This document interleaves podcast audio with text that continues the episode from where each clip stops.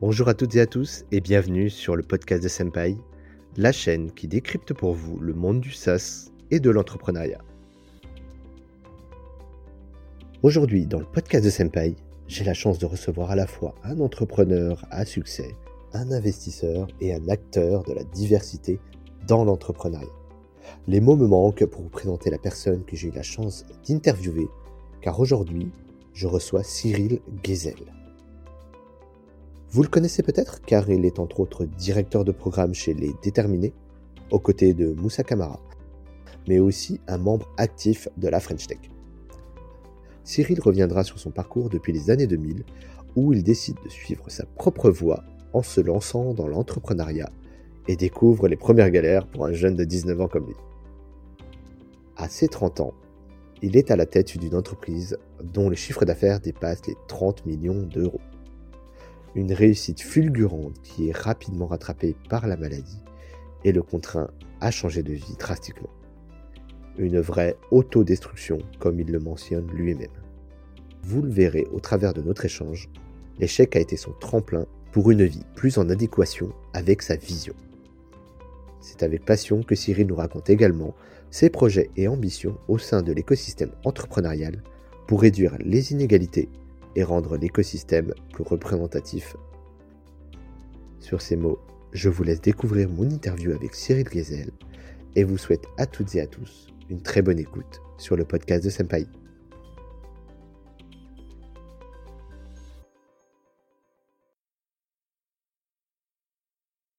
Bienvenue à toi Cyril, très honoré de t'avoir pour ces quelques minutes qu'on va partager ensemble sur le podcast.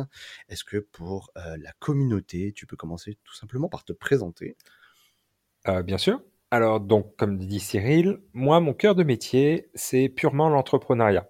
Il y en a, ils y viennent, ils y vont, ils repartent, etc. Moi, je suis un peu né dedans. J'ai commencé à 19 ans et là, j'en ai 35. Donc, ça fait absolument 16 ans que je suis 24 heures sur 24 dans ce domaine-là. Et quand on parle d'entrepreneuriat, c'est vraiment euh, création de A à Z, de l'idéation jusqu'au développement international. Aujourd'hui, qu'est-ce que tu fais? Dis-moi, raconte-nous un petit peu euh, ton euh, actualité professionnelle. Alors l'actualité se, décompose tout simplement de deux façons. Un, je vis l'entrepreneuriat à travers la création de projets qui peuvent être dans différents types de secteurs. Ça va euh, du BTP en passant par le conseil, en passant des laboratoires d'innovation sociale, donc ça c'est une des dernières boîtes, euh, au rachat tout simplement de structures de manière très fainéante, le rachat de structures qui existent depuis 5, 10, 15, 20, 30 ans. Et l'autre moitié du temps, c'est tout ce qui va concerner l'expertise de l'entrepreneuriat, sur l'accompagnement que je peux avoir sur des personnes euh, ou des publics type privé ou public. Donc ça va bah, du gouvernement, des Nations Unies, l'ambassade américaine, euh, en passant tout simplement par des associations ou euh, quelqu'un qui veut se lancer, qui m'a interpellé dans la rue, je pousse un peu le truc, et, euh, et que je l'aide sur ces problématiques. Moi, en faisant mes petites recherches avant de, de faire ce podcast, j'ai été assez étonné de ton histoire. Justement, là, tu l'as dit très rapidement, mais est-ce qu'on peut revenir sur bah, ton histoire? Tu as commencé à 19 ans. As commencé à faire de l'entrepreneuriat. Alors aujourd'hui, on en parle beaucoup. Hein, c'est à la bouche de, toutes les, de tous les politiques, de toutes les, le mot Startup Nation et euh, vole à, foison. Tout le monde en parle. Mais à l'époque, quand tu as commencé, c'était pas vraiment la règle. C'était le paramètre hasardeux, si tu préférais. À partir du moment où on rencontrait les banques, ou parce qu'il y avait que ça d'ailleurs comme investisseur, c'était très compliqué pour eux de nous donner de l'argent. On disait toujours, et on le dit quand même un peu, même si ça s'améliorait, une banque est là pour te donner un parapluie quand il pleut pas. C'est toujours ça il faut que tu donnes et que tu demandes de l'argent quand tu n'en as pas besoin. Ça, c'était la règle à notre époque. Et en 2005, donc c'est quand j'ai commencé à développer euh, l'entrepreneuriat et mon premier projet qui était un centre sportif, et eh ben j'ai fait six banques et je me suis fait shooter six fois, enfin cinq fois donc, euh, parce que j'avais pas le niveau, j'étais pas assez intelligent ou alors j'avais pas le, business plan parce que ça n'existait pas à l'époque. Ce genre de choses. J'étais trop jeune. J'étais trop jeune, j'étais un petit con. Je suis toujours un petit con, mais j'étais vraiment un petit con. et, euh, et c'était très très dur d'arriver en disant bah moi je veux faire ça, en disant mais c'est très bien, mais quelles sont tes garanties, euh, c'est quoi ton historique, ton pédigré, tu viens de finir le lycée, tu t'es fait shooter, tu as eu ton bac au bout de la deuxième fois, super. Donc tu vois, je rentrais absolument pas dans les cases, c'était compliqué. Et j'ai eu de la chance, c'est que la sixième banque qui s'appelait, bah, qui s'appelle toujours la BNP Paribas, a accepté qu'on fasse un emprunt bancaire euh, pour avoir 60 000 euros. On demande, je, dis, je vais dire les vrais chiffres, hein, je vais dire absolument euh, la vérité sur les choses si tu veux, si ça t'intéresse. Mmh euh, donc on demandait 60 000 euros pour lancer l'activité qui était un centre sportif ou travaux, achat de matériel et, et, un peu de rénovation. Et on, en échange, bah, ils ont dit OK, mais il faut hypothéquer la maison familiale pour 30%. D'accord, donc euh, il y avait quand même certaines conditions assez fortes. Hein. Oui, il donnait pas. Ben, il avait, n'y avait absolument pas la culture entrepreneuriale. Les banquiers n'étaient pas formés comme ils sont formés maintenant. Ils sont formés ou sur l'entrepreneuriat, ou la tech, ou la, l'ESS. Il y a une vraie réflexion, euh, un travail de fond au niveau bancaire maintenant. Mais à l'époque, euh, à part l'expertise et l'expérience qu'ils avaient, parce que c'était souvent des agences, tu vois, de, de régions de provinces ou de petites villes, ce qui faisait qu'ils avaient, ils connaissaient tout le monde. Donc c'était comme ça qu'ils pouvaient un peu aider parce qu'il connaissait, il travaillait avec les commerçants. Mais un petit con de 19 ans qui se présente, bah bien sûr, dégage. Et du coup, est-ce que la maison est encore, euh, encore à toi aujourd'hui? Alors, la maison est toujours à nous. Il n'y a aucun problème là-dessus. Euh, ah, donc euh, ça promet alors. tout va très bien. J'y vais pour Noël, si tu veux savoir. Exactement. D'accord. Donc euh, non, non, non, ça s'est très bien passé. J'ai eu une chance parce qu'il y a une partie de chance, mais ça on y reviendra un petit peu aussi. Euh, c'est qu'avec l'argent, au début, tu te crois le maître du monde. Quand j'ai eu les 60 000 euros, parce que c'était même pas un crédit bail, c'était vraiment l'argent qui arrivait sur ton compte, j'étais ravi. Et, euh, et, au bout de la, la, première semaine, il y a déjà eu presque 30 000 euros qui sont partis dans l'achat de matériel de sport, etc. Et là, tu, c'est là où moi, en tous les cas, j'ai réalisé que oh compliqué, tu vois, danger. C'est-à-dire que là, la moitié, déjà 15% de l'hypothèque de la maison est partie dans du matériel. Et ça, ça te donne envie un peu de bouger, euh, bouger vraiment tes fesses, mais on s'en est très bien sorti en tous les cas euh, pour le centre sportif. Et du coup, l'idée vous est venue comment euh, À tes 19 ans, tu avais détecté un besoin particulier ah bah alors, ta localité? Tu vas comprendre, exactement, mais tu vas comprendre l'histoire du petit con. C'est que à 19 ans, donc, comme je me faisais, j'avais à peu près 40% euh, d'absence, tu vois, euh, au lycée. Ce qui faisait avec les carnets de correspondance, etc. Mais il y a un truc qui faisait, c'est clair, c'est que je voyais mes amis et mes copines même de l'époque à 17h ou 17h30, elles étaient toutes en pantalon de yoga. Donc je parle comme un obsédé parce que voilà, c'est à 19 ans, c'était comme ça, je réfléchissais. Euh, pantalon de yoga, pourquoi? Parce qu'elles allaient directement faire leur sport dans un centre sportif après le lycée. C'était typique. Pour te mettre un peu dans le contexte, en 2007, c'était l'arrivée, 2006, c'était l'arrivée du Zumba. Euh, du finesse, du zumba, etc. Donc c'était tellement tendance. Donc je me suis dit, il y a un véritable besoin. Et on était dans une petite ville de 15 000 habitants. Et il y a sur deux centres sportifs, il y en avait un qui était très pourri et le deuxième venait de fermer. Donc ça, ça a été l'occasion. Une place à prendre. Exactement. Et je me suis dit, tu vois, j'y connaissais rien de rien. J'étais passionné par un truc qui s'appelait Call of Duty et Battlefield à l'époque, tu vois, pour dire.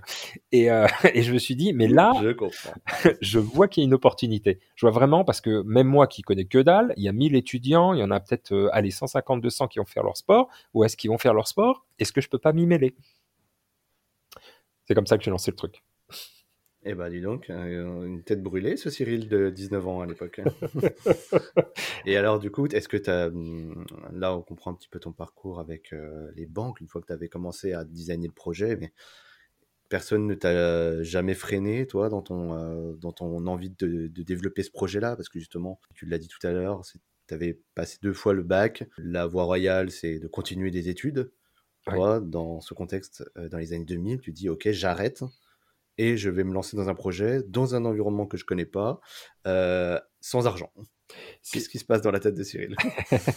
Bah, En fin de compte, c'était, c'était assez simple. C'est que j'étais quand même le, au, pied du mur. C'est-à-dire que j'avais tellement un dossier pourri qu'il n'y avait même pas une seule seconde que les études supérieures n'étaient pas faites du tout pour moi. Euh, et puis, c'était soit je travaillais directement, soit, puisque justement, là, j'avais cette vision d'être jeune, euh, de la chance, c'est que mes parents, euh, bah, ils, ils, pouvaient pourvoir au loyer. Je n'étais pas obligé de travailler pour leur fournir un loyer, pour payer ma nourriture. Ça, c'est une chance. Parce que le climat actuel, des fois, c'est compliqué aussi, même à l'époque. Euh, donc je me suis dit, eh ben, c'est le bon moment, tu vois. Et même si les banques n'étaient pas forcément d'accord, le grand côté positif, c'est qu'il y avait tellement pas de culture entrepreneuriale que tu n'avais donc pas de message, tu n'avais pas d'article sur Madines ou sur LinkedIn en disant l'échec de l'entrepreneuriat ou les points pour réussir, etc. Et ces choses-là, des fois, c'est des jalons pour t'aider, mais au final, la conscience actuelle fait que l'entrepreneuriat, c'est compliqué et que ça peut te mettre des barrières psychologiques. Mais quand tu ne sais pas, quand tu n'en sais rien, bah tu fonces. Puisque tu n'as pas cette réflexion de gens qui t'entourent en étant ou négatif ou peut-être plus précautionneux. Ce qui a fallu me suis lancé. Ouais, tout à fait. Et t'as pas eu des détracteurs qui ont essayé de te convaincre euh, par A plus B que tu rentrais dans le mur à l'époque? C'est une très bonne question. Alors, les tracteurs au débarras, c'était plutôt les banques, euh, voilà, les cinq premiers où ils m'ont dit, mais euh, non, monsieur Gezel. Donc ça, ça m'a un peu freiné. Mais apparemment, je suis une tête de turc, donc j'ai continué. Mais mmh. mes amis d'enfance me disaient, bah, arrête tes, tes, bêtises pour pas, pas être grossier. arrête tes bêtises, etc. arrête de rêver. Mais je n'ai pas eu, un nom. En fin de compte, il y a eu un conseil de famille avec mes parents euh, et ma sœur, bien sûr. Euh, on était quatre à la maison et on a dit bon bah on le fait ou on le fait pas parce que c'est quand même mes parents ont travaillé toute leur vie pour avoir cette maison, ils ont vraiment travaillé très dur. Et euh, est-ce que d'un coup tout leur héritage notre héritage claquait en deux secondes avec un projet stupide? Ça a été le top départ. Mes parents étaient assez intelligents pour dire c'est un vrai prise de risque, mais si ça ne fonctionne pas, bah toi ou ta sœur, donc tu emmènes ta sœur quand même dans l'aventure, euh, vous restez euh, à la maison pendant trois ans, vous trouvez un travail et, vous et 100% de votre salaire sera dans le remboursement de l'emprunt bancaire. C'est plutôt comme ça qu'on a travaillé. J'ai répondu à ta question. Euh, ouais. Bah oui, parfaitement. non, c'est super intéressant ce développement et je pense qu'il y a pas mal de gens qui se reconnaîtront même aujourd'hui en 2020 dans, dans, ton histoire. Et en fait, cette aventure, du coup, cette salle de sport, ça a duré combien de temps? Étais, Tu l'as développé jusqu'à quel point? Et après, qu'est-ce que tu as fait justement? Parce qu'aujourd'hui, il me semble pas que tu sois, ça, ça fasse partie de ton activité aujourd'hui. Non, on a eu de la chance. Enfin, dans le sens où, alors on a, on a démarré en septembre 2006. Euh, on l'a gardé presque 5 ans, on l'a revendu à un mec, alors je connais plus le nom, mais bref, c'était euh, le fondateur de Golden Gym, c'est un truc qui était très connu, qui était une franchise très connue, qui était un roi de la nuit, euh, qui nous l'a racheté en 2009-2010, et il nous a racheté plus avantage machin, il nous a racheté un faux 60 000 balles, je crois. c'était ça dans mes optiques. ça a très très bien fonctionné. En fait, en gros, si tu préfères, en un mois et demi, qui sont toujours les rentrées dans les centres sportifs ou etc., on a fait le chiffre d'affaires en une année, sur un mois et demi. Pourquoi? Ouais, c'était assez important. On a découvert en fin de compte que, bon, bah, déjà, on a découvert que même si on essaye de t'éduquer, même au lycée, sur l'entrepreneuriat ou en tous les cas la négoce, tu découvres que sur le terrain, en deux jours, tu apprends beaucoup plus qu'en quatre mois. C'était très très dur. Il faut répondre aux gens. Euh, moi, j'étais excessivement timide à l'époque, faut pas croire. Euh, j'étais très timide. Il fallait répondre à toutes les questions possibles et imaginables. Il fallait apprendre à faire le, café, déboucher les toilettes, faire le ménage. Euh, nos horaires, c'était 7 heures du matin, 1 heure du matin, tout le temps du lundi au dimanche.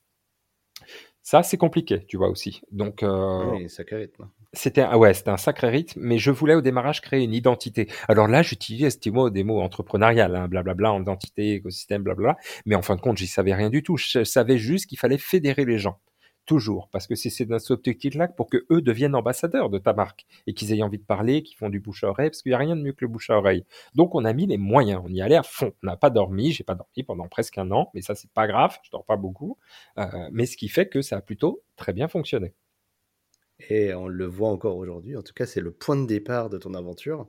Après, tu as enchaîné sur. Euh, tu parlais tout à l'heure en introduction euh, du milieu du BTP. Ouais. J'ai fait quelques petites lectures. il me semblerait que tu as certaines accroches dans cet écosystème-là aussi. Exactement. Alors, euh, le BTP, pareil, c'est à peu près. En fait, j'ai lancé trois structures en même temps j'ai lancé le centre sportif avec ma sœur. Au bout de quelques mois, euh, c'est-à-dire au bout du 17e mois, bon, ça fait un an et demi quand même, euh, j'ai découvert que la création d'une autre structure qui était un centre euh, de l'informatique, tout simplement, dépannage, réseau, particulier professionnel, il y avait un vrai lien, tu vois, il y avait une vraie synergie à faire, puisque en gros, tous ceux qui venaient faire du sport étaient par définition des clients potentiels. Donc, quand j'ai décidé d'ouvrir, j'ai fait un test. Euh, j'ai proposé, on faisait des services informatiques, etc. Je n'ai pas eu à prospecter longtemps puisque j'avais à peu près entre, euh, par semaine, j'avais entre 400 à 500 clients, tu vois, euh, qui faisaient ou du, ou du cardio, ou alors de, la, de la musculation, ou du fitness, mmh. etc. Donc bref, donc j'ai lancé cette structure-là, ça a plutôt très bien marché. Et en même moment, mon père me dit, puisqu'il était directeur commercial dans un groupe qui s'appelle Altra, qui est un des plus gros groupes au monde dans le commercial, dans le BATP, et il m'a dit, vient, vient ma gueule, on lance euh, dans le monde du bâtiment, euh, de l'échafaudage et de l'étaiement, de la location. chose que je ne maîtrisais absolument pas et que je trouvais et que je ne trouve toujours pas très sexy, tu vois. C'était compliqué. Et le business model était très très simple. C'était euh, on loue des échafaudages, on les installe pour les personnes et euh, on les démonte quand les personnes ont fini. Donc ça va être du ravalement, on refait les façades. Donc c'est ce que tu vois à Paris ou, ou ailleurs, tout, tout simplement. Et après, on a commencé comme ça, puis on a développé, on a fait à peu près tout ce qui se passe dans le bâtiment. Et du coup, Cyril, en faisant un petit peu mes recherches, il y a une phrase sur laquelle je suis tombé en tapant tout simplement ton nom, et je pense que n'importe qui pourra tomber dessus. C'est que tu dis, la phrase suivante, c'est que l'entrepreneuriat, c'est aussi une question de chance. Tu l'as évoqué, la notion de chance tout à l'heure. J'ai l'impression qu'il y a pas mal d'opportunités que tu as saisies. Mais toi, qu'est-ce que tu entends là par c'est une question de chance? Il est vrai que c'est quelque chose qui est assez original. On entend, en fait, quand tu regardes, on n'en entend jamais parler nulle part de personne. C'est euh, la chance, ça se provoque, ou alors euh, non, j'avais tout organisé, ou j'avais vu venir les éléments, etc. Et je dirais pourquoi pas. Euh, avec le recul, il y a toujours une question, bien sûr, d'orgueil. Et en fin de compte, avec le temps, tu découvres qu'il y a quand même eu un alignement d'étoiles qui fasse que. Et il y a certaines personnes, même d'ailleurs dans, tes anciens podcasts, où il y en a des gens qui disent, bah, je l'ai rencontré à une soirée, ou, euh, ou dans un avion, ou euh, où je cherchais un, un, partenaire, un CEO ou un CTO ou n'importe quoi, je dis, euh, et ben je l'ai mmh. rencontré euh, sur Internet, machin. Il y avait, c'est quand même une question de chance toutes ces choses-là. Même s'il y a l'acte d'avoir euh, de, de, faire le pas, et ben il faut reconnaître qu'on ne maîtrise pas tout. Il y a des gens, par exemple, qui ont décidé de faire des savons hydroalcooliques, etc. Imagine début de l'année dernière ils se rendaient même pas compte qu'il y avait une crise mondiale. Personne ne pouvait la prévoir. Et ben d'un coup, ces gens-là ont fait un bond, ils font peut-être 500, 1 million, 2 millions d'euros de chiffre d'affaires. J'appelle ça, ils ont su saisir l'occasion, ils ont lancé, on est d'accord, mais il y a quand même une conjoncture d'éléments qui fassent qu'ils explosent les compteurs. Et tant mieux pour eux, tu vois. Je crois qu'en tant qu'entrepreneur, il y a toujours une question en disant, bon, ok, on y va, mais il faut accepter, et dans le côté négatif, hein, il faut accepter aussi que des fois ça ne marche pas, malgré que tu as tous les éléments sur la table, tu as le bon produit, le bon, le bon timing, tu as les bonnes équipes, tu as euh, la bonne communication, et des fois ça ne prend pas, et des fois tu ne sais pas pourquoi, tout est va de travers, c'est le bordel, euh, rien n'est prêt, et ça, explose. Et ça explose, en positif. Exactement. Et je serais incapable de te dire pourquoi, tu vois, malgré euh, le nombre de boîtes que j'ai faites. Et du coup, justement, j'imagine que c'est assez personnel comme interprétation. Toi, quand tu, quand tu, parles de ce sujet-là, comment tu l'as vécu, toi? À quel moment tu as eu justement ce déclic, cette chance euh, qui, qui, a fait que ça a vraiment décollé? Parce qu'il y a une phrase que j'ai notée aussi, c'est que à 30 ans, tu gérais une entreprise qui faisait 35 millions d'euros de chiffre d'affaires dans 4 pays, 400 collaborateurs. C'est quand même impressionnant ça. Comment t'en es arrivé là? Raconte-nous un peu. Eh ben, euh, c'était un mardi. Non, non, non. C'est euh, alors les vrais chiffres, ce qu'on a juré, on a, on s'est promis tous les deux de dire les vrais chiffres. J'avais 373 salariés. Euh, j'ai bougé un peu. Et en fin de compte, on faisait entre 32 et 35. Mais avec l'interfacturation entre les groupes et la consolidation, je serais incapable de te dire si c'était 33 ou 34, etc. Donc je préfère super être honnête jusqu'au bout, tu vois. Euh, mais c'est vrai qu'il y a eu entre euh, je lance une boîte dans le sport à on dirige un groupe dans plusieurs pays, il y a eu une petite augmentation en 8 ans. Et le phénomène qui a été assez déclencheur là-dessus, c'est la compréhension de la création de richesse. Et là, on vient dans le fondement de l'entrepreneuriat. Et tous les gens sont assez scotchés, et vraiment, en disant, ben, que tu l'as dit aussi tout à l'heure, comment ça se fait que j'arrive à sauter d'un secteur ou un autre? Euh, comment j'arrive à faire du BTP, ensuite concession de voiture, euh, du médical, euh, de la finance, de l'immobilier, etc., etc. Parce que j'ai une règle d'or, et ça c'était ma force, puisque j'étais un, un, petit con, c'était ma force de me concentrer que sur une chose. Pour moi, l'entrepreneuriat, maintenant, il y a tout un écosystème, des éléments de langage, une réflexion, une culture. Avant, tu n'avais rien de tout ça. Et l'entrepreneuriat se résumait à faire quoi? Se résumait uniquement à faire du chiffre d'affaires. Donc, ce qu'on appelle la création de richesse. Et j'ai été élevé par des gens qui m'ont appris, même en tant que salarié, pour être concordant avec euh, ton poste et, euh, et avancer correctement dans la vie, il faut qu'on devienne centre de profit. C'est les phrases de mon père. Et j'ai postulé ça euh, à travers le salariat jusqu'à l'entrepreneuriat. Il faut être centre de profit. Il faut savoir créer de la richesse. Maintenant que tu saches créer de la richesse dans l'informatique ou que tu saches créer de la richesse euh, dans un monde spécialisé ou n'importe quoi, ou, si tu veux même l'écosystème euh, de formation, start-up, etc., c'est la même chose c'est qu'est-ce que tu vends? Est-ce que tu vends un produit ou est-ce que tu vends un service? Tu le vends à combien et tu le vends à qui? Et après, est-ce que tu crées un besoin? Est-ce que tu réponds à un besoin? Et si tu as fait juste cette phrase-là, c'est juste de ces phrases-là, eh ben, tu as compris 90% de l'entrepreneuriat. Tout simplement. Ça paraît clair comme de l'eau de roche, Cyril, en tout cas. bah, je rajouterais, je rajouterais là-dessus, même pour pas paraître trop trop lourd, mais tout ce qu'on va vous apprendre sur le management, la levée de fonds, euh, le, digital marketing, le growth hacking, etc., etc., c'est bien, mais on a tendance maintenant à idolâtrer ces choses-là et que ça prenne un peu trop de l'importance, alors que c'est que des outils.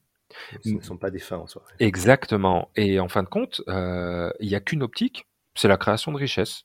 Et tout le reste, c'est fait pour t'accompagner. Et le, souci, c'est que les gens se concentrent euh, parce qu'ils sont futés, parce qu'ils sont experts dans un métier, parce qu'ils découvrent euh, et parce qu'ils sentent les choses, mais des fois c'est pas bien aussi. À sur euh, la création du logo ou alors hum, je ne sais pas manager, ah je ne sais pas je ne sais pas gérer mon associé, etc. Mais ça, c'est comme tu l'as dit, c'est pas du tout une fin en soi. Et c'est pas le but de l'entrepreneuriat. Eh ben écoute, super learnings en tout cas, je pense que ça parlera pas mal de monde, euh, ce petit conseil que tu viens de nous donner à tous.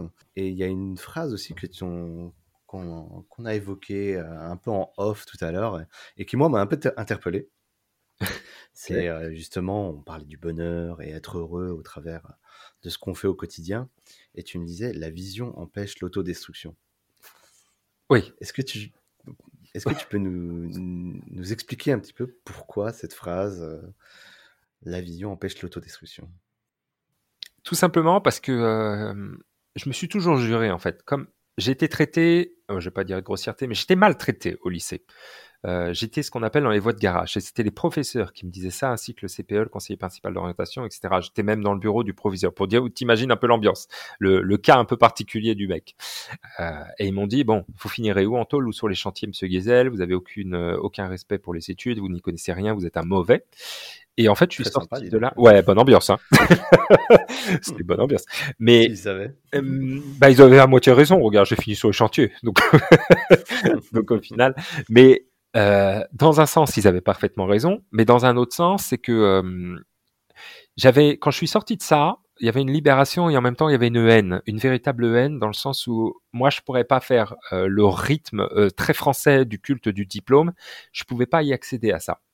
Donc quand t'es pas à Paris dans les grandes écoles où t'as pas été élevé avec cette cette éducation ou en tous les cas cet élément, cet, ADN, tu vois, de culture du diplôme, c'est pas grave mais il y avait quand même quelque chose qui me taraidait. Et en fin de compte, je me suis toujours juré, je me suis, je me suis dit orgueilleusement, de nouveau le, petit con, euh, à 30 ans, je veux faire 30 millions.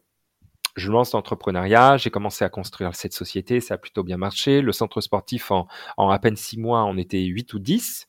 Euh, donc ça commençait à marcher. L'informatique, au bout d'une année ou deux, on était 4, 5 avec un, un ingé. Ça commençait à très très bien marcher.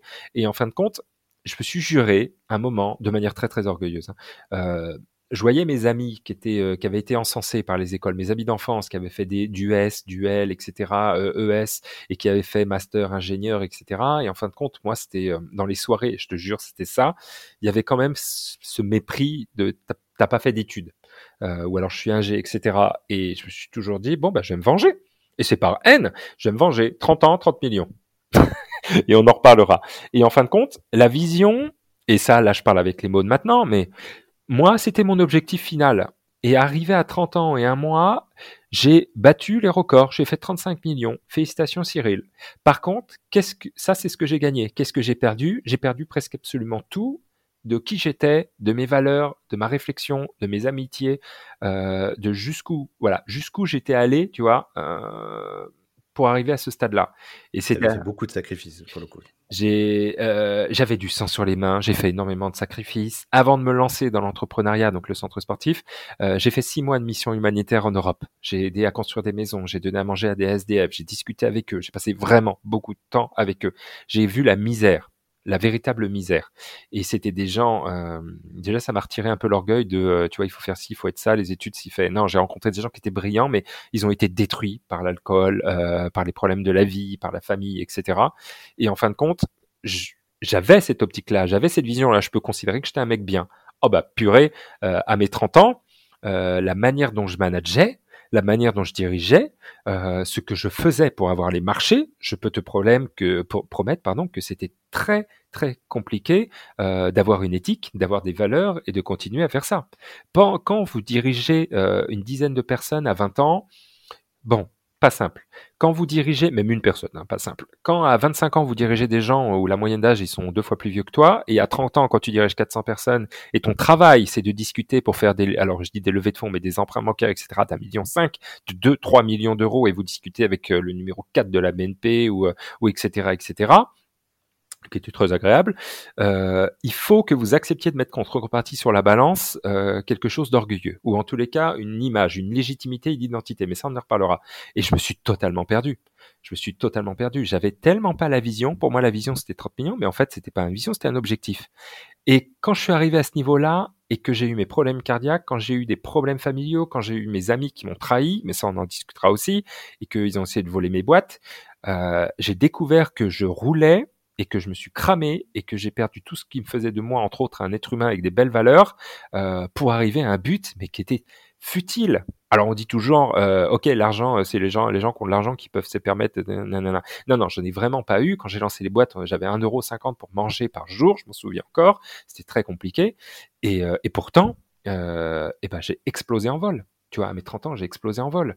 Et et ce que je pousse, et je finirai juste là-dessus, excuse-moi, c'est très très long, c'est que la vision, euh, quand je on parlait justement la vision et le bonheur, eh ben, j'ai réalisé sur mon lit, euh, ben, que je n'étais absolument pas heureux.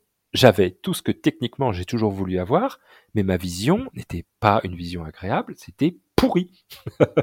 C'était pourri. Et en fin de compte. Et justement, tu, le disais tout à l'heure, il y a un événement quand même assez personnel qui t'est arrivé, qui, a aussi un peu poussé, pousser ce sujet, euh, toi, en tout cas, à t'ouvrir les yeux sur ça, c'est que bah, tu as quasiment, entre guillemets, frôlé la mort quand même, j'ai envie de dire. Il est vrai que quand on maltraite son corps, il arrive un moment ou un autre, ça lâche. Quand tu vis avec les nerfs et quand tu diriges, au bout d'un moment, c'est rigolo l'entrepreneuriat, il arrive un moment, ça l'est plus du tout. Parce que tu passes ton temps, et ça, je conseille les entrepreneurs et entrepreneuses de se préparer aussi un peu psychologiquement. Au final, tu passes plus ton temps à arriver à un moment à manager les gens à faire que l'opérationnel fonctionne, que continue à avoir une vision et continue à développer l'activité en elle-même. Et, ce temps-là te prend 24 heures sur 24 sur temps. Tu vois, moi imagine 400 euh, personnes, enfin 373, euh, compliqué à gérer à l'instant T. Ce qui fait que il y a des palliatifs. Euh, bon, bah, j'avais pas le temps de faire du sport, donc en plus je grossissais. J'adorais la nourriture. Je faisais à peu près 12 restaurants par semaine, minimum. Tu vois? C'était assez, euh, assez compliqué. Midi et soir, déjà, j'étais au restaurant tout le temps. Absolument tout le temps. Euh, et puis des fois le matin. Et donc j'avais une hygiène de vie très mauvaise. Et en fin de compte, le soir, je n'arrivais pas à dormir. J'avais des migraines en crevé. J'avais des médicaments, je m'en souviens encore. Euh, ils me coûtaient 9 euros la pilule. T'imagines? Waouh ouais, c'était assez compliqué. J'étais tellement HS, j'étais tellement malheureux, j'étais tellement embroyé que je prenais ces pilules-là avec un fond de verre de vodka et mon travail, c'était de perdre connaissance. c'était de perdre connaissance, tu vois, pour dire, parce que j'avais tellement mal et j'étais tellement bricadé, j'avais des, migraines euh, ophtalmiques et j'avais euh, ce qu'on appelle, je sais même plus les noms, tu vois, mais c'est un nerf qui mmh te traverse, euh, qui traverse l'œil et c'est comme si tu avais un coup de couteau dans l'œil. Donc, à mes 30 ans, un mois, problème, infarctus du myocarde, début d'infarctus du myocarde, cicatrice sur le cœur, tu sens, son, tu sens ton cœur brûler au sens littéral du terme tu n'arrives plus à parler, tu te sens très très mal. Je n'ai pas fait, sais, dans les films, je suis pas tenu l'épaule, machin, truc bédule. C'est juste que je n'arrivais pas à parler, je n'arrivais même pas à utiliser une télécommande, tu vois. Je, m'énervais là-dessus. Et, là, il a fallu que je change de vie quand j'ai rencontré les médecins, etc. Il a dit, bah écoute, vous soit ma gueule, euh, soit tu changes de vie dans six mois, sinon dans six mois, tu n'es plus là, c'est fini, tu es mort. Et alors, du coup, comment est-ce que tu as géré ça? Ça, ça s'est passé comment la vie d'après? Euh, très compliqué. Quand euh, c'est vraiment très compliqué. Quand, quand tout ton univers et en fait tu découvres est négatif et malsain, mauvais pour toi, et eh ben tu découvres qu'il faut changer de vie. Mais moi je savais rien faire d'autre. Je savais vraiment rien faire d'autre. Donc il a fallu que pendant une année, j'ai mis une année déjà physiquement à m'en remettre, c'est-à-dire que euh, on a vendu les structures. Euh, là, j'ai découvert euh, tout l'univers de la vente, des grosses structures, des boîtes qui te rachètent pour foutre les gens en dépôt de bilan, pour acheter uniquement le matériel. Imagine quand on a vendu juste le côté bâtiment, on avait un million de tonnes de matériel. Donc c'était assez gros, tu vois. Euh, le côté bâtiment faisait à peu près 12, euh, non, 15 ou 16 millions d'euros. Donc ça, c'était énorme. Et après, il y avait toutes les structures qui faisaient entre 1 ou 2 millions d'euros. Donc là, il y avait les requins, il y avait tous ces gens-là, des gens qui te signent, qui te disent OK, et en fait, ils rachètent la boîte, ils te virent tous les salariés. Donc ça a été très, très dur. C'était une année terrible. En 2014-2015, c'était une année terrible. Après, plus tu fais de l'argent et que tu es entre les pays, plus en plus tu as des contrôles fiscaux. C'est-à-dire, j'ai contrôles fiscaux, j'ai eu contrôle URSAF, j'ai eu perquisition, etc., etc., parce qu'ils ne comprenaient pas euh, pourquoi on vendait et comment ça se fait que les mouvements bancaires allaient de gauche à droite. Tu vois, ça aussi, c'était festival. Et en plus, il fallait que je fasse attention parce que j'avais une santé à en crever. J'étais vraiment pas bien. Donc, tout cet univers-là et ce moment-là est, terrible. Euh, mes amis d'enfance, deux de mes amis d'enfance m'ont volé mes boîtes, on en volé deux. J'en avais, ai pas mal. Ils m'ont volé deux sociétés quand j'étais, euh, quand j'étais à terre. Euh, et je pouvais plus activer parce que j'avais des problèmes et que j'étais éloigné de tout ça, tu vois, avec mon cœur ou etc. Euh, j'ai découvert la trahison euh, plus que ce que j'avais, enfin plus qu'en tant que salarié, qu'avec mes salariés. Donc tout ça, c'était, ça a été très très dur et en fin de compte, j'ai mis une année à accepter, à accepter le fait de changer, à faire le deuil de mon ancienne vie, à faire le deuil en disant je me suis peut-être trompé et à, et à recentrer, et comme on parlait de vision tout à l'heure, à trouver quelque chose qui me permettrait d'avancer, tout simplement. Et c'est pendant cette année-là que j'ai découvert ce que c'était que la vision et qu'est-ce que je veux faire de ma vie avec le don que j'ai. Enfin, le don, on est d'accord, les aptitudes, on va plutôt dire, les aptitudes que j'ai pour faire les choses ou changer les choses.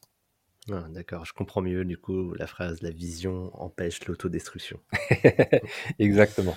Non ben écoute, merci beaucoup Cyril, c'est euh, un témoignage assez poignant, je m'attendais pas à ça. Et euh, waouh, quelle, quelle histoire et, et justement, quelle était cette révélation que tu as eue au bout d'un an? C'est quoi la vision aujourd'hui qui, te porte et qui fait que tu as pu te relever de cette euh, histoire assez tragique finalement euh, aujourd'hui? En 2015, euh, je me suis dit qu'est-ce que je sais faire? Je sais faire qu'une chose et je veux faire qu'une chose. Donc, euh, je me suis dit au démarrage, j'avais pas de vision. Je me suis dit bon, bah, euh, puisque j'ai plus le droit de toucher à l'entrepreneuriat, sinon je claque parce que voilà, euh, ou je crée des petites boîtes, ou ou je vais me mettre au service des gens. Et en fait, par hasard, mais vraiment par hasard, il y avait des amis de la famille qui avaient une maroquinerie. Et il leur restait, mais alors légalement, enfin trésoriement, historiquement, factuellement, quatre mois de, de, de trésorerie avant qu'ils déposent le bilan. Ils avaient quatre salariés, euh, eux, ça faisait dix ans qu'ils travaillaient dessus, euh, et ils n'avaient pas fait n'importe quoi. Tu vois, on parlait des malchances. En 2015, en plus, il y a les attentats, etc., etc. Et, euh, et eux, ils se retrouvaient près des Halles. Leur boutique était près des Halles. Et en fait, c'était une des rues qui était les plus plus commerciales qui peut exister en France. Elle était tellement cotée, tu vois, que le loyer, c'était terrible tous les mois. Et du jour au lendemain, avec les halles qui ferment pour la rénovation pendant 4 ans, il y a 60% des, personnes qui s'en vont. Euh, il y a les attentats, donc en plus les gens ne sortent plus. On en parle très très peu, mais économiquement, euh, les gens n'achètent plus quand il y a les attentats. Ils, ils osent plus sortir, tu vois. Euh, donc ces gens-là n'avaient pas fait de bêtises, mais ils étaient en difficulté. Et donc je suis rentré par hasard dans le conseil. Pendant une semaine, je me suis tué. Et ensuite, j'ai regardé si je pouvais pas accompagner et en tous les cas les aider à remonter la pente. Et j'ai adoré. J'ai vraiment adoré. Et j'ai accompagné que les personnes, un, auxquels je crois, euh, et de deux, en quels je crois en leurs produits. C'est-à-dire qu'il faut qu'ils aient des valeurs et je crois en leurs produits. Et c'est comme ça, tu vois, que j'ai commencé doucement à, arriver à faire une transition entre l'entrepreneuriat et l'accompagnement euh, là-dessus. Donc ça a été de mes premiers clients. Et, eh ben, super. et ce client existe toujours? Alors, aller le voir? Ouais, exactement. Ce client existe toujours. Tu peux aller voir. Il a été racheté par euh, il l'a vendu en fait. Donc il existe toujours, mais il l'a vendu. Euh, et c'est Naténine. Il a été racheté par un truc qui s'appelle Naténine ou un truc comme ça. Euh, mais, mais tu, vous pouvez le trouver, c'est rue Montmartre euh, à Paris. Il existe toujours. Eh ben écoute, on ira voir. On ira voir. Donc on voir la société que tu as sauvée à l'époque où c'était compliqué ils font le boulot, tu sais. Enfin, je veux dire, euh, j'accompagne, je fais un petit coup de pouce, mais euh, mes respects aux dirigeants et aux dirigeantes, tu vois, qui maintiennent le cap et qui se battent tous les jours, euh, surtout dans les périodes style Covid, etc. C'est assez chaud. Donc, c'est comme ça que j'ai commencé un peu me rééduquer, mais j'avais toujours des automatismes taux de destruction terribles. Donc, pendant, je commençais à accompagner une personne, deux personnes, trois personnes, et la quatrième personne était une start-up. et là, j'ai découvert, merde, c'est quoi une start-up Qu'est-ce que ça marche J'étais terrifié, tu vois. Pourtant, avec mon historique, bah, j'étais terrifié parce que j'étais en territoire connu, terrain tu vois. et donc, ils m'ont expliqué. c'était compliqué, tu vois, technologie, développer une application mobile, etc. Donc je trouvais ça très cool, parce que bon, j'avais que j'avais 31 ans, donc ça va, j'étais quand même, j'étais tendance, tu vois, j'étais pas 75 balais. T'étais pas encore has Ouais, pas trop, j'adorais la tech, je kiffais ça, donc donc ça allait, j'étais pas has donc j'ai compris, j'ai aidé, on a aidé à développer, etc. J'ai beaucoup apprécié. Et en fin de compte, il y a deux choses qui sont apparues. Un, j'aimais beaucoup faire ça mais je sentais le piège de m'enfermer dans l'accompagnement, tu vois. Et j'avais tellement peur, et je me suis toujours dit, si je fais que de l'accompagnement pendant une année, euh, je ne peux plus accompagner parce que je suis là, je suis devenu has tu vois. Il faut avoir le, euh, le frisson de l'entrepreneuriat pour pas perdre les automatismes. Donc ça, c'était la première chose, tu vois, que je me suis dit. Et, et la deuxième chose, euh, j'ai découvert que les questions qu'ils me posaient, pour moi, ils avaient fait Master 2 HEC, tu vois, un Master 2 machin, truc bidule, polytechnique et tout. Et quand quelqu'un n'a absolument fait aucun diplôme, euh, aucune étude, rien, et que tu rencontres des gens qui sont selon les catégories et où la, réflexion française à l'échelle même, à la très très haute échelle de l'estime, de la valeur, parce que parce que c'est quelqu'un, parce qu'il a fait un diplôme. Euh, et ben là, j'ai eu le choc des cultures. C'est-à-dire que ça a été, euh, pas soi-disant, ça a été des gens extrêmement brillants dans les cultures sur le, suivi pédagogique et, et de diplômante en France, mais en fait, sur le niveau entrepreneuriat, c'est une catastrophe véritable catastrophe. Je ne parle pas des gens eux-mêmes, hein, de leurs valeurs ou etc. Je parlais juste de leur expertise en entrepreneuriat.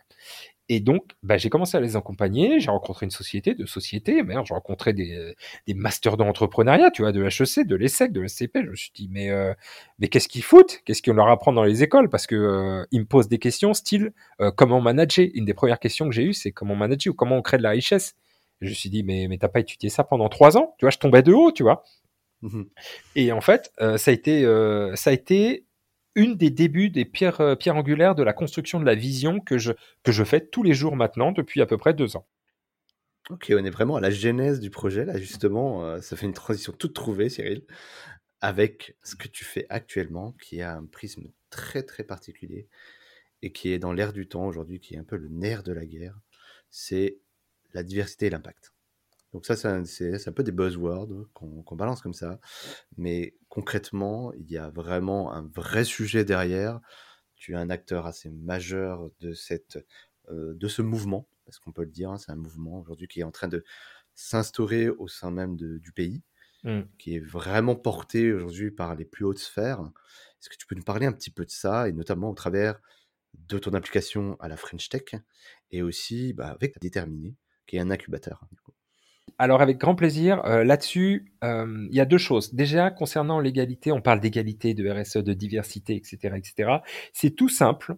C'est l'égalité des chances. En gros, euh, on fait tout et j'accompagne les écosystèmes, tous les écosystèmes, ça va des grandes écoles en passant par les assos, etc., dans le but de rendre justice pour que tout le monde puisse avoir le droit de faire l'entrepreneuriat pour tous. Et ça, c'est les phrases, entre autres, euh, de l'association de Moussa Camara qui sont les déterminés, qui commencent vraiment un peu à péter les compteurs, là, je dois reconnaître.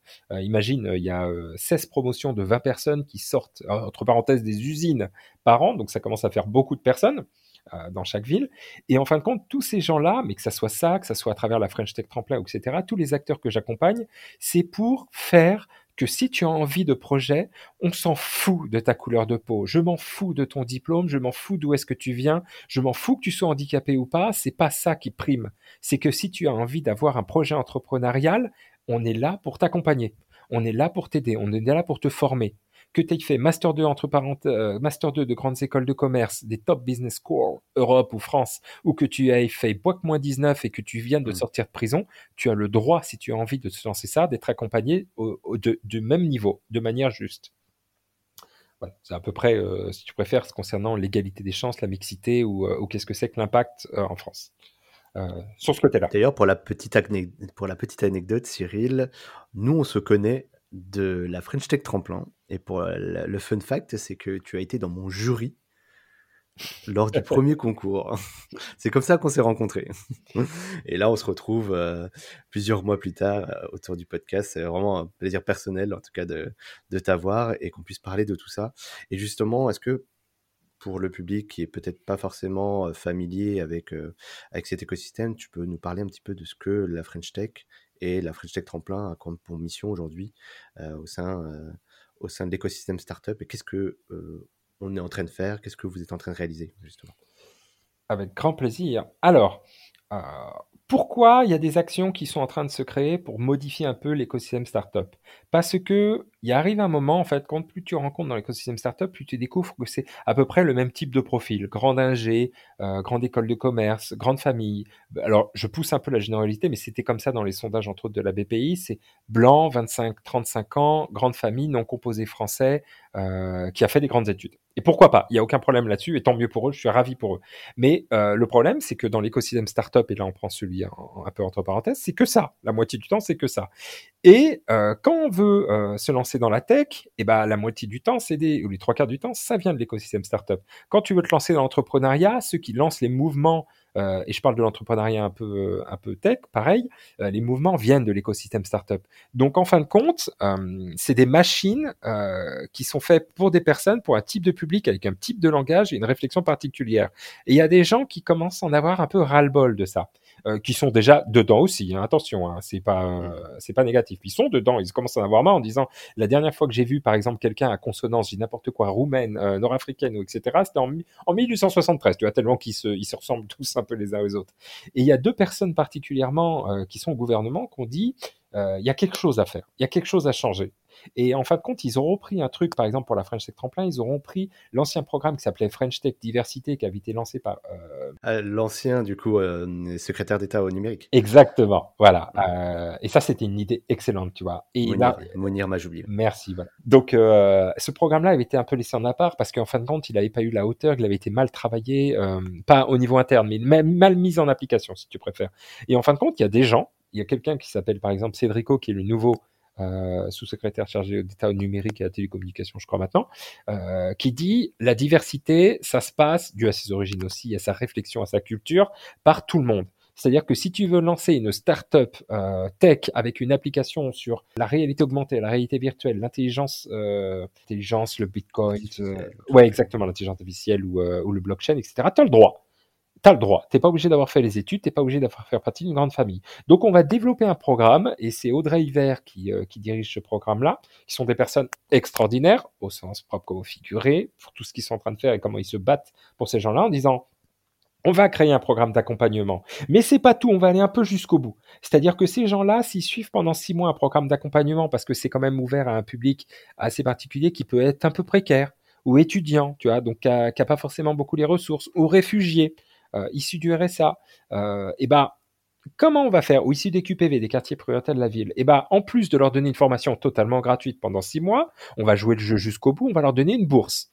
On va leur donner une bourse pour que, un, ils puissent vivre pendant six mois, et de deux, ils puissent, parce qu'il va avoir des dépenses, parce qu'on ne maîtrise pas forcément ce cœur de métier si on se lance dans la tech, on va utiliser cet argent pour avoir des sous-traitants, pour avoir des, euh, des, fournisseurs qui vont nous fournir peut-être le côté tech qui nous manque etc. etc. commencer à développer euh, son projet, euh, éventuellement faire des prototypes. Exactement.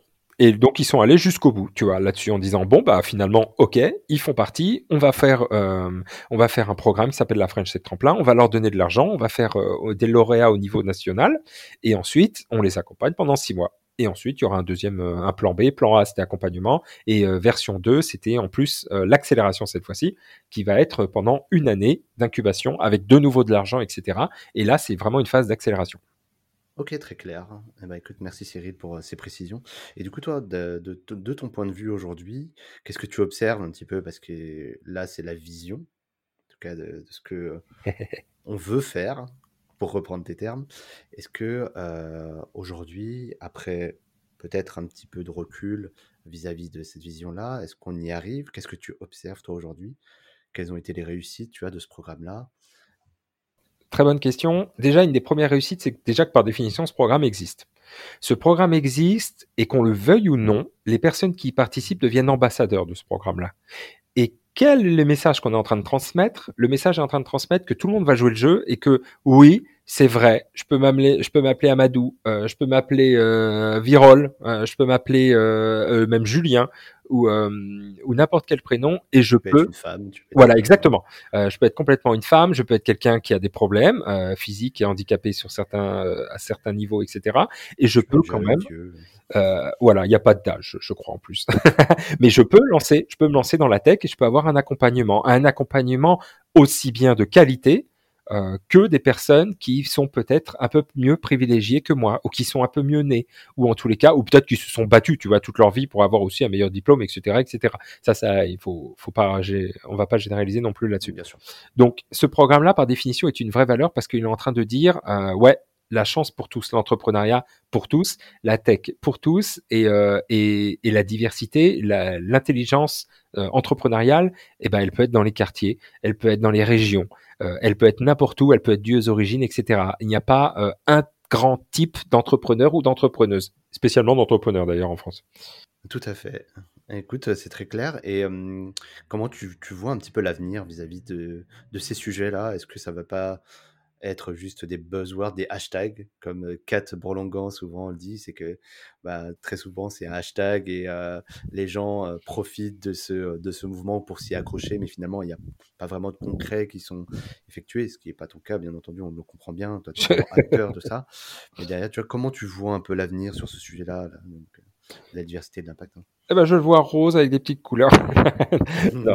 euh, je vois, je vois l'avenir. Euh, écoute, je, moi, je le vois à mon niveau, en fin de compte, puisque, comme je t'ai dit, je suis à mi-temps avec les déterres et je suis à mi-temps avec l'écosystème. Et ma force, c'est d'être un peu partout et travailler avec des gens. Euh, la, comme je choisis les gens, et j'ai une chance, j'ai une vraie chance, c'est que je, je, choisis les gens avec qui je travaille, et ils me choisissent aussi, hein, je ne me fais pas d'illusions, euh, je peux voir que grâce à ce genre de programme, il y a des mentalités qui changent, ou alors il y a des gens qui se révèlent. Par exemple, euh, typiquement, euh, j'accompagne, et, et, elle m'accompagne aussi, euh, j'accompagne Marie-Laure euh, qui est la directrice de, des accélérateurs Ionis en France, euh, donc mhm. tech. Euh, on a fait un ratio tous les deux. Elle me l'a dit, elle me l'a dit ce midi, non hier. Euh, la plupart, 95%, c'est entre bac plus 5 et bac plus 8 tu vois, de leur incuber, de ces incubés dans la tech. Euh, c'est clairement pas la masse. Hein. Non, c'est voilà, c'est clairement pas la masse. Et elle a, elle a des bacs plus 8, quoi. Enfin, t'imagines quoi. Donc des gros cerveaux, des gens très brillants, très intelligents, très sharp. Euh, mais elle, son inspiration, ce n'est absolument pas ça. Quand elle a entendu parler de la French Tech Tremplin, elle a sauté sur l'occasion en disant qu'est-ce que je peux faire pour créer l'égalité? Qu'est-ce que je peux faire pour changer les choses? Parce que moi, ça me gave dans un sens. Hein. Mais ça me gave d'avoir tous les mêmes types de profils, même s'ils sont adorables et géniaux et tout. Elle veut un peu plus de diversité. Pareil, quand j'étais avec, euh, j'ai en fait rencontré Justine Soudier qui, est, euh, qui, qui, dirige l'incubateur de l'EDEC à Paris.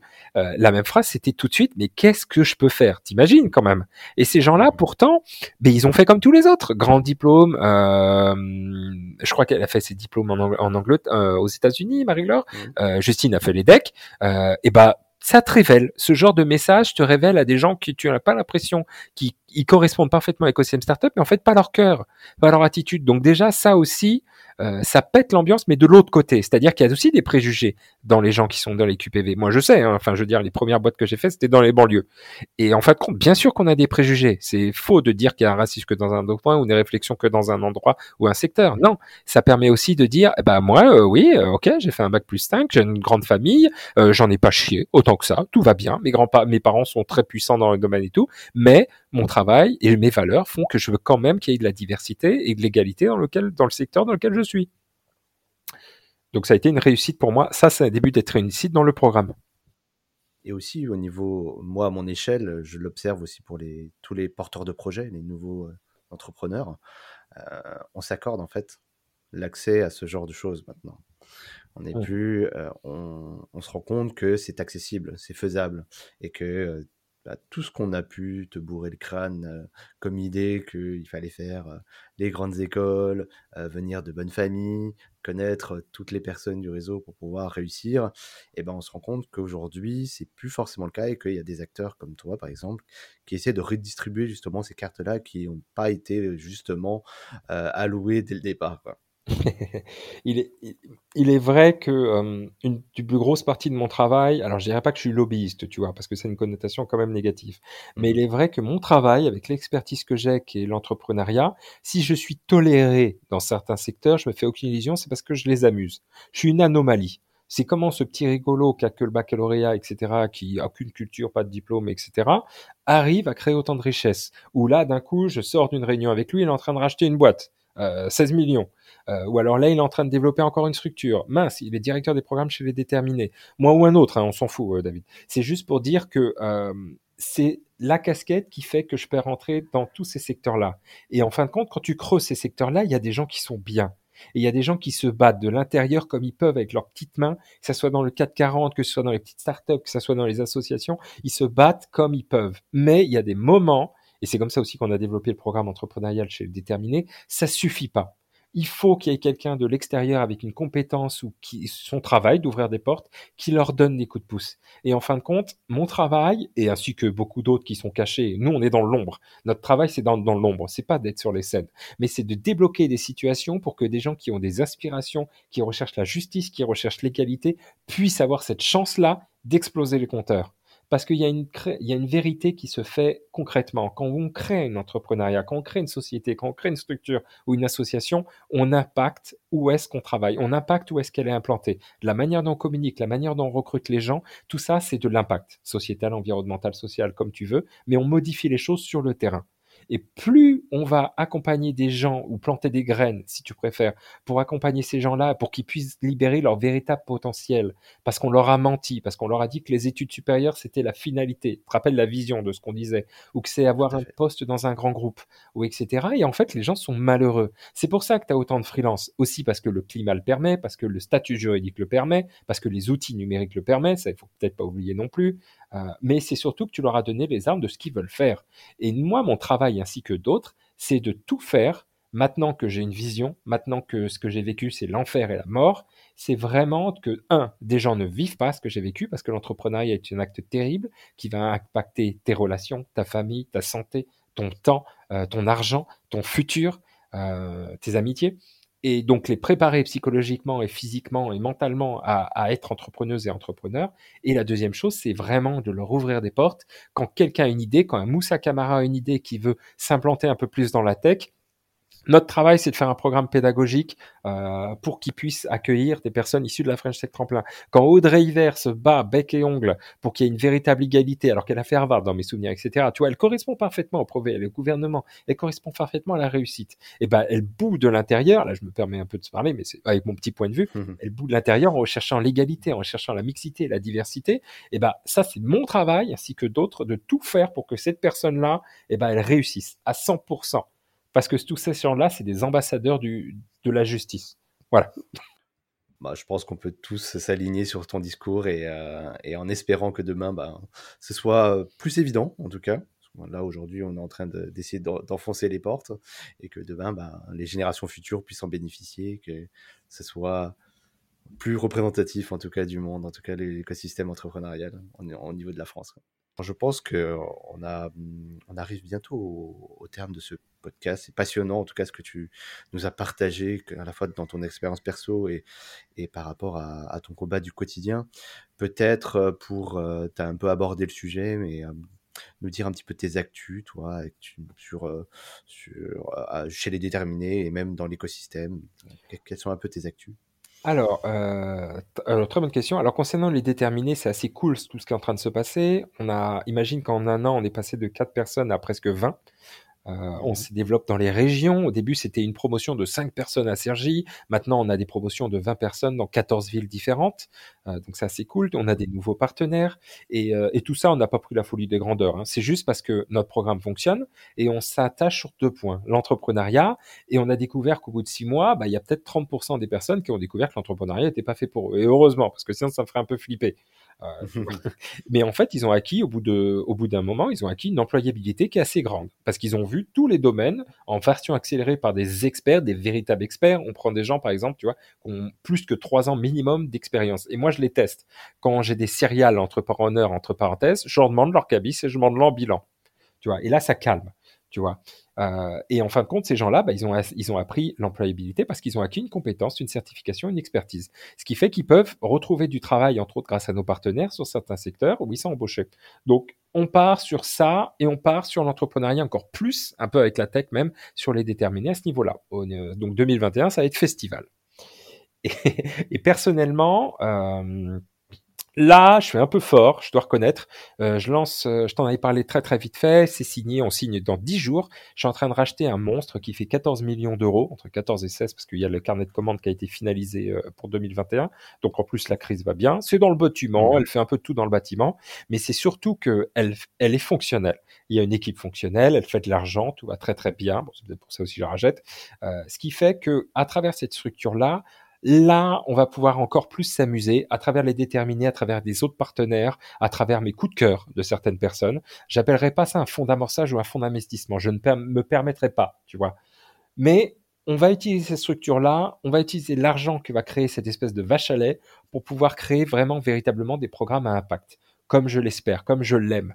C'est-à-dire que c'est peut-être des fois dans l'ombre, il y aura peut-être pas de nom, on s'en fout. Mais c'est surtout que à travers ces structures que je suis en train de développer à gauche à droite et les personnes que je suis en train d'embaucher, il va avoir une véritable accélération à certains moments pour certaines personnes sur certains produits qu'on pense à. Ça va être euh, des fondations de vêtements, ça va être de latex, ça va être des machins. Et le but du jeu, c'est que ces gens-là, on va tester, on va s'amuser avec eux et eux vont s'amuser avec nous et on va voir jusqu'où on peut aller pendant une année et demie d'accompagnement.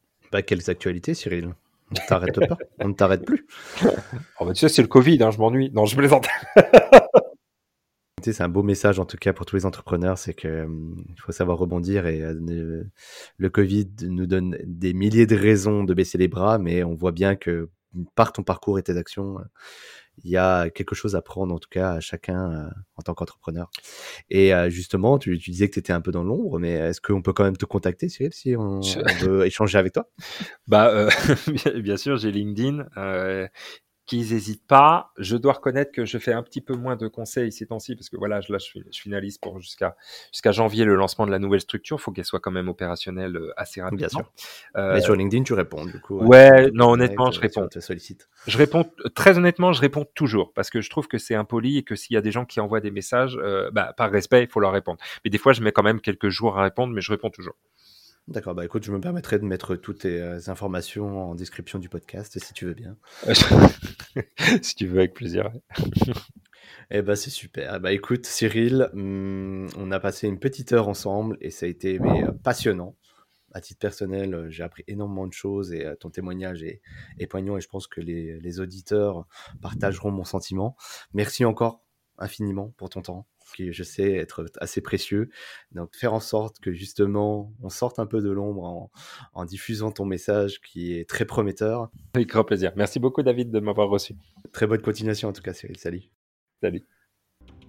Merci d'avoir suivi cet épisode du podcast de Senpai. Si vous souhaitez soutenir la chaîne, rien de plus simple, partager ou tout simplement parler du podcast autour de vous, cela sera d'une grande aide, je vous l'assure. Nous vous donnons rendez-vous pour le prochain épisode et si vous ne pouvez pas attendre, une seule adresse www.senpai.io pour écouter d'autres témoignages passionnants. A très vite sur le podcast de Senpai.